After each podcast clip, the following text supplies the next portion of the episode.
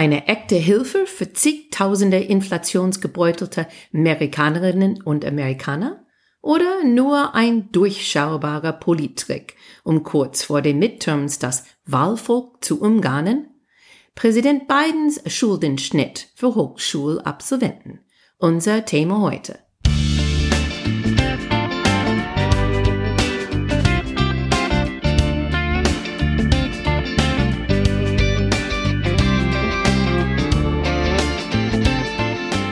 Guys, welcome to Amerika übersetzt.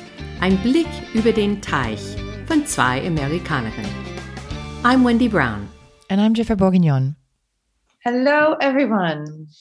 Heute ist Dienstag, die 30. August. Als wir diese Woche diskutiert haben, es gibt so viele Themen. Die Midterms sind in nur neun Wochen. Nur noch fünf Bundesstaaten mussten noch ihre Vorwahlen durchführen. Es, ich habe das Gefühl, jede Woche sehen wir neue Schlagzeile und ähm, jeder hat irgendwas zu tun mit, was würde Wähler beeinflussen.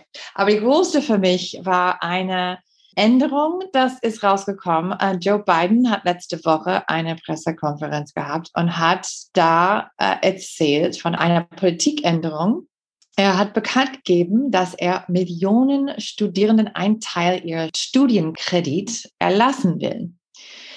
Also diese Entscheidung wird bejubelt und gleichzeitig auch kritisiert. Die Kosten für weiterführende Bildung in den USA sind ein Rätsel für viele Deutschen. Ich weiß, dass viele Freunde von mir fragen ständig, wie kann das so teuer sein? Wie könnt ihr so viel Kredit nehmen, das zu bezahlen? Wie geht das? Wieso das? Und Wendy, du und ich haben schon äh, darüber gesprochen, dass wir haben auch Kredit bekommen für unser Studium und, und haben das über viele Jahre zurückbezahlt, was äh, nicht so leicht ist. Besonders wenn man jung ist und fängt an zu arbeiten und hat plötzlich diese Kredite, die muss, muss zurückbezahlen. Insofern, ich fand die Reaktion, dass es bekommen hat, ähm, wie es gefeiert war von viel auf die linke Seite, nicht alle, aber wie doll es kritisiert war von äh, vielen Republikanern und alles inzwischen. Ich habe auch viel ähm, gehört über Facebook von verschiedenen Freunden, die hatten wirklich, egal welche Partei, ziemlich unterschiedliche Meinungen. Und das wollten wir heute diskutieren. Aber wie gesagt, wenn ich zuerst Midterms. Wir haben viel in die letzte Zeit gehört, dass die Demokraten haben keine Chance, dass Inflation steigt, äh, dass der Wirtschaft ist ein großes Thema. Wir wissen schon, es ist oft schwierig für einen Präsident und seine Partei. Die verlieren oft. Wenn das so ist, dieses Jahr wird nicht eine Ausnahme sein. Aber plötzlich hören wir äh, so Geschichte oder Umfrage, wo die sagen, okay, es könnte vielleicht nicht so schlimm sein für Demokraten wie erwartet. Oder vielleicht würden die Republikaner nicht so viele neue Abgeordnete im Haus kriegen, wie erwartet. Also vielleicht wollen wir erstmal ein bisschen erklären, ähm, warum sieht das jetzt für beiden ein bisschen besser aus? Fangen wir zuerst mit die Frage, so warum sind die Midterms so wichtig? Weil die werden entscheiden, ob Präsident Biden die nächsten zwei Jahre seine Agenda durch einen entweder tief gespaltenen Kongress schieben muss, wo die Demokraten ein Haus haben und die Republikaner die andere, oder ob er gegen eine Tsunami von Ermittlungen, sogar vielleicht auch eine Amtsenthebung, ähm, von einer feindlichen konservative Flügel, die die Mehrheit hat in beide Kammern.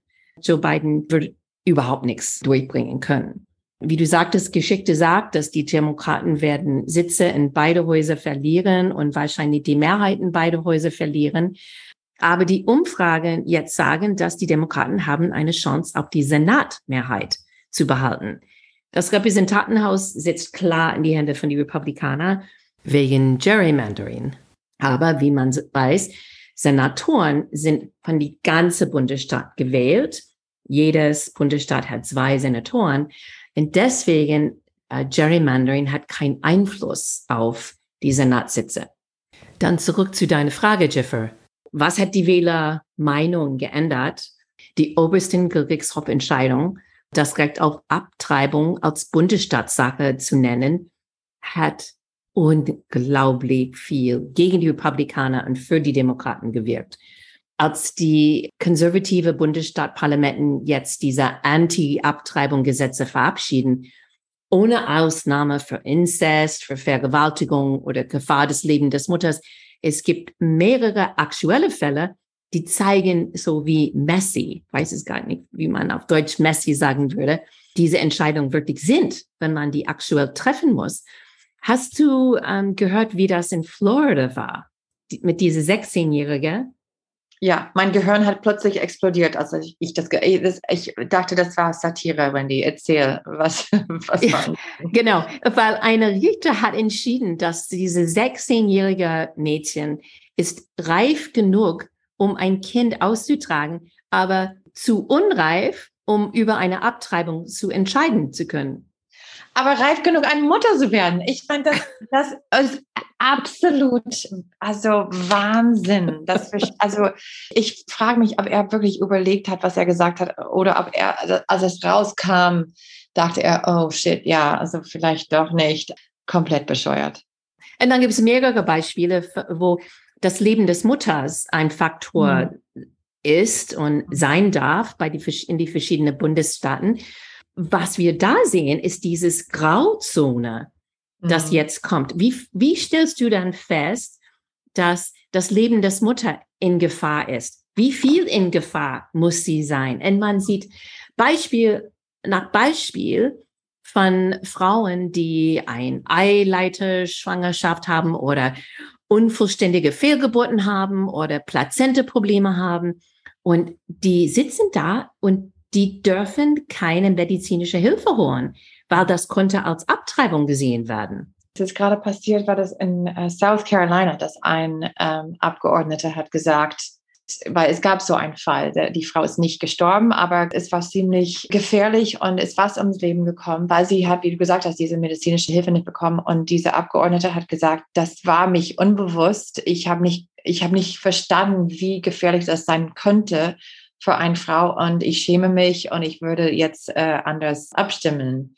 Die ganze kleine Situation, die ganze Detail, die man überlegen muss für jede Situation. Und deswegen hört man mehr Geschichte von Ärzte. Ne, eine Frau sitzt da und wartet auf Hilfe und der Doktor im Gespräch mit einem Rechtsanwalt zu fragen, was er oder sie machen kann oder nicht machen kann. Diese Geschichte habe ich äh, ein paar Mal gehört weil es nicht schwarz-weiß, ja, legal in dieser Situation, aber nicht in den, aber dazwischen ist viel grau. Ja. Also so was passiert dann, die Auswirkung ähm, von dieser obersten Gerichtshofentscheidung ist, dass es hat viele Wähler motiviert.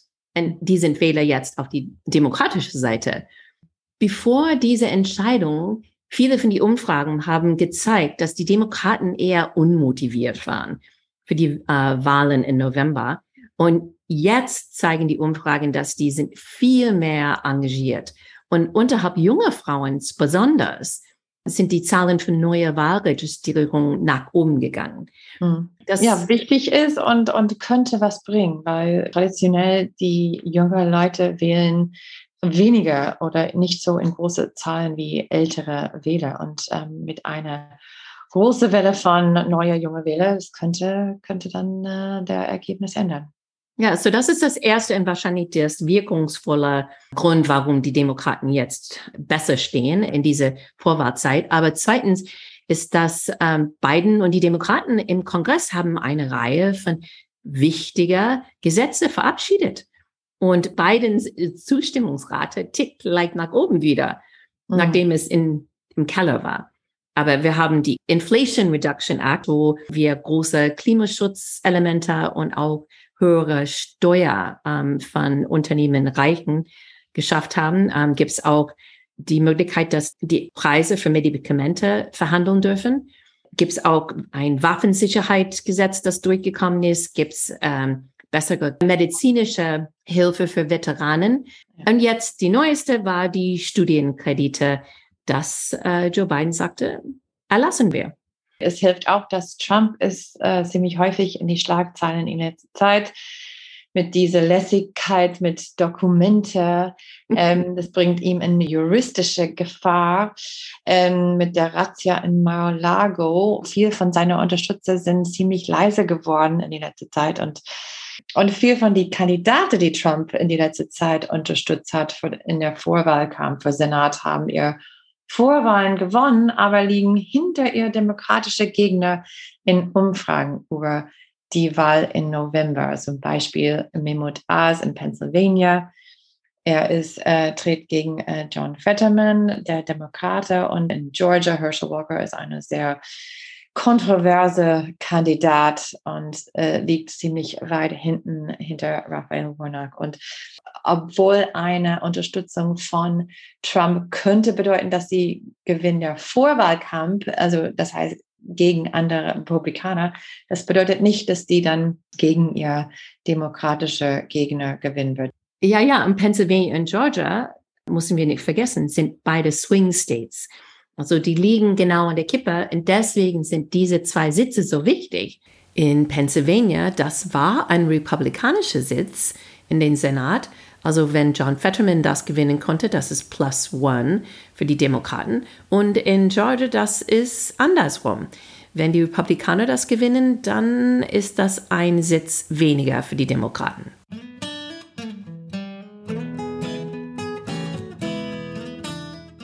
Jetzt kommen wir zu vielleicht äh, Gründe Nummer eins, warum Biden liegt ein bisschen weiter nach vorne, mindestens diese Woche. Es gibt für viele Amerikaner ein bisschen Hilfe mit ihrem Studienkredit. Erstmal müssen wir ein paar Fakten vielleicht erzählen unser, über unser Bildungssystem. Ein Studium kostet in Amerika extrem viel. Zwischen 10.000 im Jahr für ein öffentliches Hochschule bis zum 75.000 für elitäre Privatunis. Das schafft die meisten nur mit einem Studienkredit. Es gibt 45 Millionen Menschen, die einen Hochschulabschluss angefangen haben oder absolviert haben, die einen Studienkredit von Bund aufgenommen haben. Und das habe ich auch gehabt. Ich hatte ich auch ja, von, von Bund, diese Pell Grants, wie man die nennt. Äh, ähm, ich hatte zum Beispiel einen Work Study, ich habe einen, einen Job bekommen und das Geld, das ich verdient habe, war Teil von der Unterstützung, aber und dann auch die normale von, von Bank. Insgesamt, es gibt 1,6 Billionen Dollar Hochschulschulden. Es ist die größte Kategorie von Schulden außer Eigenheimhypothek, Home Mortgage. Im Durchschnitt kommen Studenten raus mit 25.000 Dollar Schulden, was bis zu 20 Jahre dauert, zurückzuzahlen. 90 Prozent von die mit Studienkredite verdienen weniger als 75.000 pro Jahr. Dieser Durchschnitt war 25.000, aber die sind die Menschen, die verdienen am meisten nur fünf oder weniger als 75.000 im Jahr. 20 hm. Prozent von diesen Schulden werden nie komplett zurückgezählt. So, die haben eine ganz, ganz hohe Portion davon, die pff, die gar nicht schaffen, das zurückzuzahlen. Und seit zweieinhalb Jahren ähm, wegen Corona, diese monatlichen Zahlungen äh, wurden ausgesetzt. Und das war ein Teil von diese Rescue Packages, das Trump verabschiedet hat. Und das bedeutet, dass schon seit zweieinhalb Jahren keiner musste was zahlen. Und seit über ein Jahr gibt es unglaublich viel Unsicherheit unterhalb dieser 45 Millionen Menschen, Wann muss ich wieder anfangen zurückzuzahlen? Wird etwas erlassen? Große Fragen. Aber wir haben etwas Neues dann von Joe Biden, weil er dachte, das ist gar nicht gut, für allen unter dieses 1,6 Billionen Schulden zu leiden müssen. Genau, es gibt drei Sachen. Es gibt einen Schuldenerlass und das bedeutet 10.000 Studienkredit wird erlassen, falls du unter 125.000 Dollar im Jahr im Gehalt verdienst und das zählt vor 40 Millionen Leute, dann 20.000 Dollar wird erlassen für jemand mit einem Pell Grant. Das ist, weil deine Familie weniger als 30.000 Einkommen hat. Also 27 Millionen Studierende haben dafür qualifiziert. Schwarze und sozial Benachteiligte werden am meisten profitieren Elizabeth Warren, die, die Senator von Massachusetts, das AOC, die Progressive Abgeordnete von New York, haben, die haben sehr laut und doll dafür gekämpft. Also ich würde das super finden, wenn ich das hatte als Student. Die Corona-Pause für monatliche Zahlungen wird ab Januar aufgehoben. Und das ist eine riesen Herausforderung. Das System muss neu gestartet werden. Hunderte von Leuten müssen wieder eingestellt werden. Und mhm. das Problem auf die andere Seite ist, diejenigen, die eine Studienkredite haben, die wissen gar nichts jetzt, wie viel die zurückzahlen müssen. Weil die haben so lange nichts bezahlt, die wissen gar nicht, ob die für eine von diese Erlass qualifizieren und wie viel. Und wie das auswirkt auf ähm, was die bezahlen müssen. So, äh, wenn das richtig funktioniert ab Januar, dann bin ich überrascht. Das dritte Teil von Bidens Plan ist, künftige Schulden werden anders zurückbezahlt. Die haben gesagt, hey, wir können das einmal sagen, hier ist ein Erlass, wir muss das nicht zurückzahlen, aber das würde nichts tun, um in die Zukunft nicht wieder in diesen Situation zu kommen. Bevor Du könntest dann entscheiden, ich will über 10 Jahre, über 20 Jahre oder einkommensabhängig dein Kredit zurückzahlen wolltest. Bis zum 10 Prozent deinen Gehalt. Jetzt wird nur bis 5 Prozent von deinem Einkommen verlangt. Was super ist, ist, dass der Bund verlangt keinen Zinsen, solange dass du deine monatliche Zahlung machst. Und vorher, das war nicht so. Vorher konntest du jeden Monat ganz brav deine Zahlungen machen, aber trotzdem deine Gesamtschulden war immer größer. Genau das wird nicht mehr passieren. Wir werden sehen, wie das wirklich läuft. Aber wie gesagt, ich glaube, dass im Januar wir werden ein bisschen Chaos erleben. 10.000, 20.000, das ist viel Geld. Das ist viel Hilfe für viele Leute, die haben diese Studienkredit.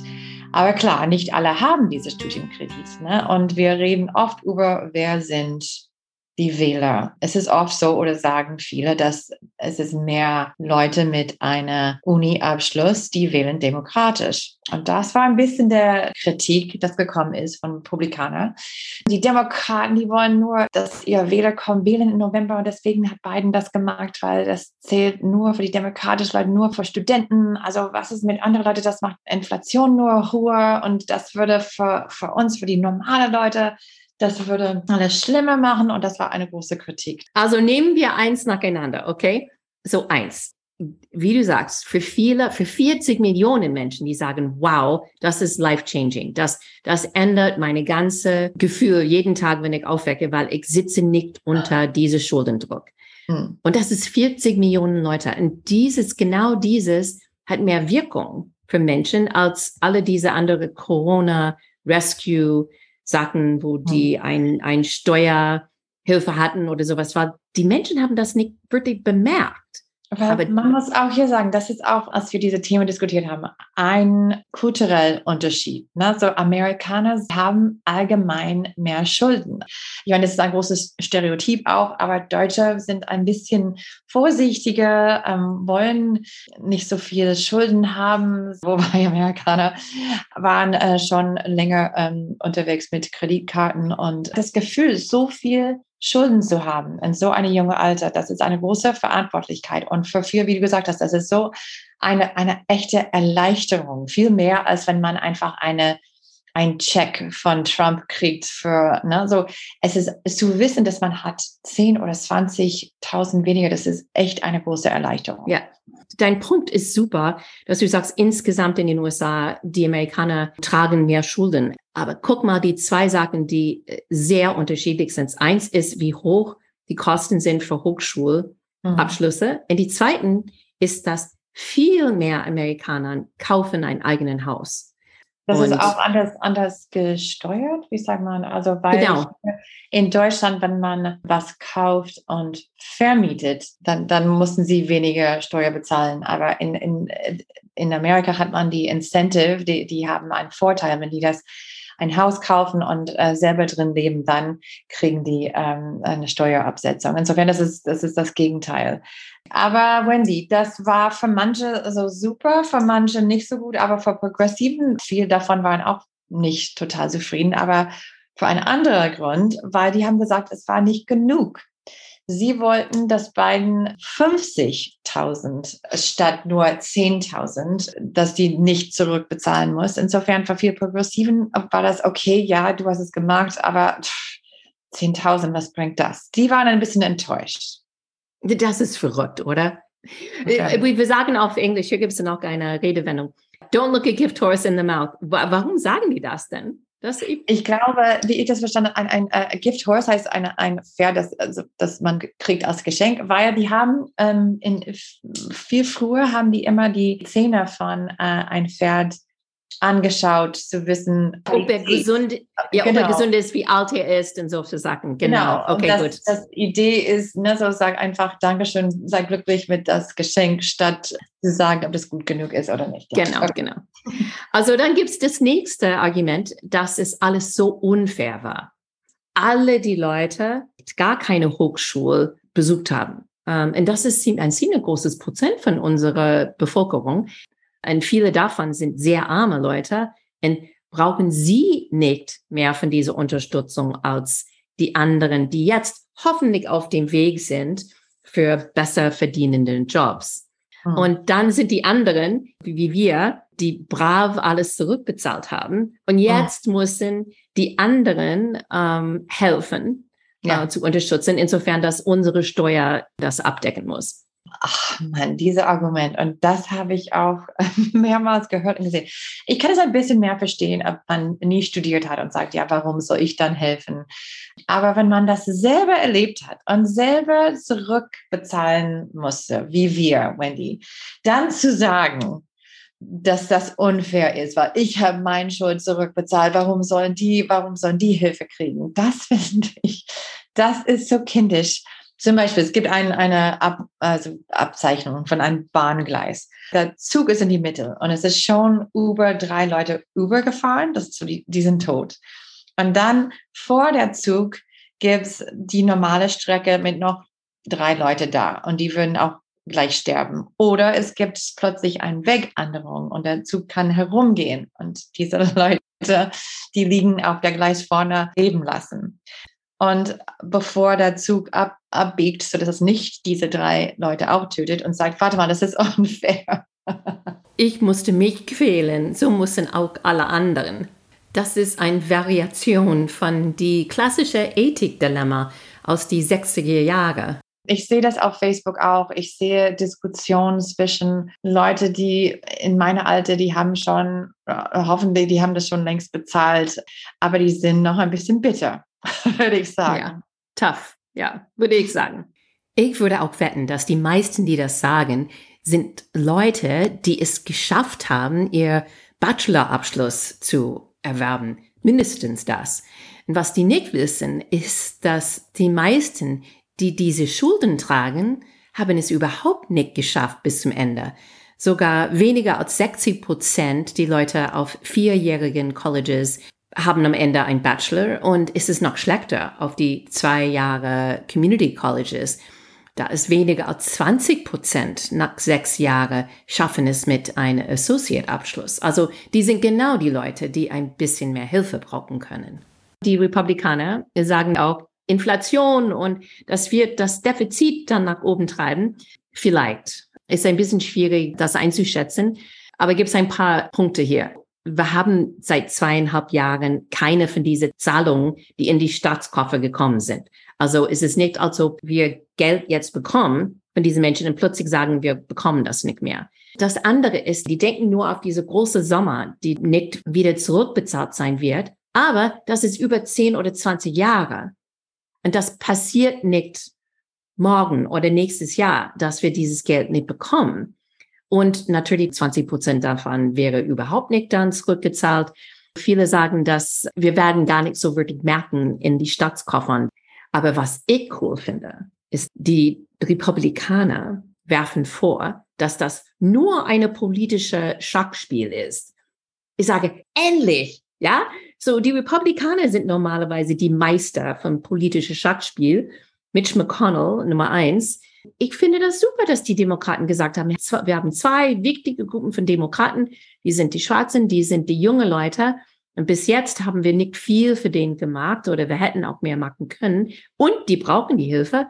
Hey, gut, dass die was gemacht haben. Das ist genau, was ein Partei machen sollte. Ist zuhören, was braucht ihr?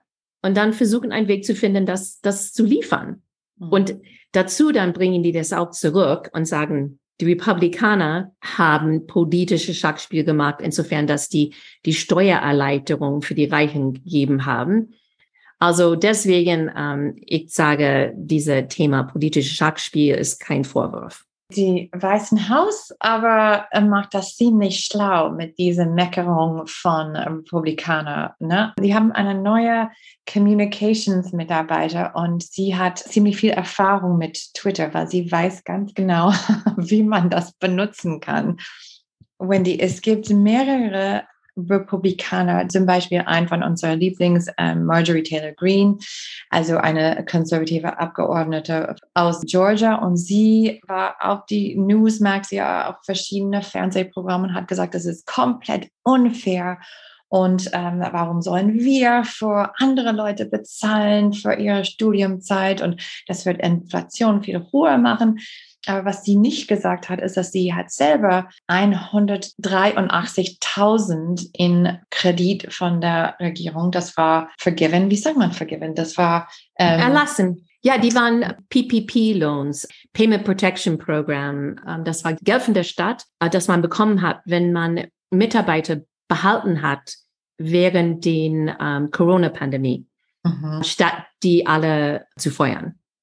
Genau, also sie hat diese Hilfe bekommen, diese PPP-Loans, und sie hat die auch nicht zurückbezahlt. Ne? Also sie hat die Hilfe bekommen, aber für sich selbst, und das war kein Problem. Aber wenn andere kriegen ein bisschen Hilfe. Es gab auch so ein Vern Buchanan, äh, so auch eine, eine Abgeordnete, der hat 2,3 Millionen in diese PPP-Hilfe bekommen und war auch auf jeder Fox äh, News äh, Sender und hat erzählt, wie er hat alles selbst gemacht, er hat keine Hilfe bekommen. Warum? Das ist dann einfach gefährlich, was Biden macht, hier diese Leute einfach so Kredit ähm, zu erlassen, einfach so und also mehrere. Und die White House. Und er hat selber 2,4. Genau, genau. Also was sie machen, ist so hypokritisch. Und ähm, aber viele Leute wissen nicht, wie viel die in, in Kredit bekommen haben. Und deswegen die Weißen Haus hat jetzt ihre Tweet genommen, was die, diese Abgeordnete selber geschrieben haben, und dann haben erzählt, dass diese Person hat über eine Million in PPP-Hilfe bekommen. Also dass sie äh, nicht zurückbezahlen musste. Genau. Und die zwei Tweets sind nebeneinander. Ich finde das sehr, sehr stark von ähm, Weißen Haus. Einfach, yes. es, es zeigt einfach, ne, so einfach in Schwarz-Weiß. Das ist, was sie sagt und das ist, was sie tut. Und dann kann alle das ganz genau sehen. Und viele Leute, Wendy, haben auch reagiert auf Twitter und haben auch äh, Retweets äh, gemacht und haben gesagt, ich hole mich ein bisschen Popcorn und gucke hier mal der Show, ne? weil die sagen, das ist so lustig zu sehen, wie Leute einfach, auf Englisch sagen wir, they're called out. The White House zeigt genau, wie die lügen oder wie hypokritisch es ist, was die schreiben. Und die Twitterverse hat das gemerkt und findet das super. Bravo. Wir wollten auch schnell die Reaktion von unseren Zuhörern über unsere letzte Podcast hier teilen. Wir haben über Therapeuten gesprochen, unter anderem. Und Jeffrey und ich, wir hatten auch ein paar Fragen ähm, bezüglich zu, warum sind die Prozent von Deutschen so niedrig im Vergleich zu in den USA, die therapeutische Hilfe äh, in Anspruch nehmen. Und ich wollte zuerst Lukas danken. Er hat uns auch erklärt, wie unterschiedlich die medizinische Studienvoraussetzungen sind für eine Ausbildung in den USA im Vergleich zu Deutschland. Hier in Deutschland, die Krankenkassen bestehen darauf, dass die Therapeuten mindestens acht Jahre Studium haben mit Approbation und Staatsexamen. Und in den USA, hm, er hat recht, äh, vieles in diesem Bereich ist privat. Das bedeutet, dass es gibt keinem Bildungsniveau Anforderungen. Deswegen sieht man, wie die Kliniken vermarkten sich mit Luxus oder Abenteuer oder sowas statt Berechtigungsnachweis. Deswegen in den USA wahrscheinlich was hier in Deutschland als Coach oder Berater ernannt sein würde, würde wahrscheinlich in den USA als Therapeut ernannt sein. Ich habe nicht die Statistik gefunden, aber ich glaube, dass wenn man alle Leute, die Coaches und Berater benutzen, auch mitzählen würde hier in Deutschland, wir würden näher dran kommen an eine vergleichbare Statistik mit den USA. Uh, Rainer hat auch gesagt, dass in der 60er Jahre es gab sehr unschöne Bezeichnungen für Menschen mit psychischen Erkrankungen. Oft waren diese Menschen mit die Behinderte in einem Topf geworfen. Etwas, das wir heutzutage überhaupt nicht machen würden. Deswegen spricht für diese Stigma, das dabei hängt auf die Deutschen, wenn man sagt, ja, ich ähm, muss einen Therapeut besuchen. Also vielen, vielen Dank dafür. Und wir wollen immer von Leuten hören, wenn ihr denken, dass wir etwas verpasst haben oder nicht gut erklärt haben, bitte Bescheid sagen. Wir wollen aber euch mit noch ein kleines Titbit lassen, das wir beide gelesen haben, gerade eben, das uns beide überrascht hat, aber auch nicht überrascht hat. Und das ist, dass zum ersten Mal in den USA gab eine Gallup-Umfrage, die sind die größte Umfragemacher in den USA, dass mehr Amerikaner Marihuana in die letzte Woche geraucht haben als Tabakzigaretten. Und das ist nämlich 16 Prozent geben an, dass die Marihuana geraucht haben und nur 11 Prozent eine Tabakzigarette. Das muss ich sagen, finde ich nicht überraschend. also ich habe auch das Gefühl, ähm, dieser Sommer, als wir da waren, dass man hat das ziemlich oft gerochen, viel öfter die Marihuana als eine, eine andere Zigarette, als Tobacco. Nicht, nicht nur New York und San Francisco. Naja. Nee. Also, dann mit diese Tidbit, dann wir wollten sagen, das war's für heute.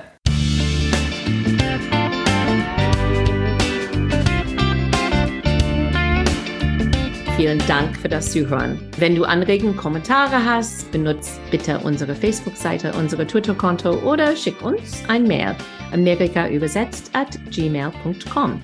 Wir freuen uns immer für Ideen und Fragen.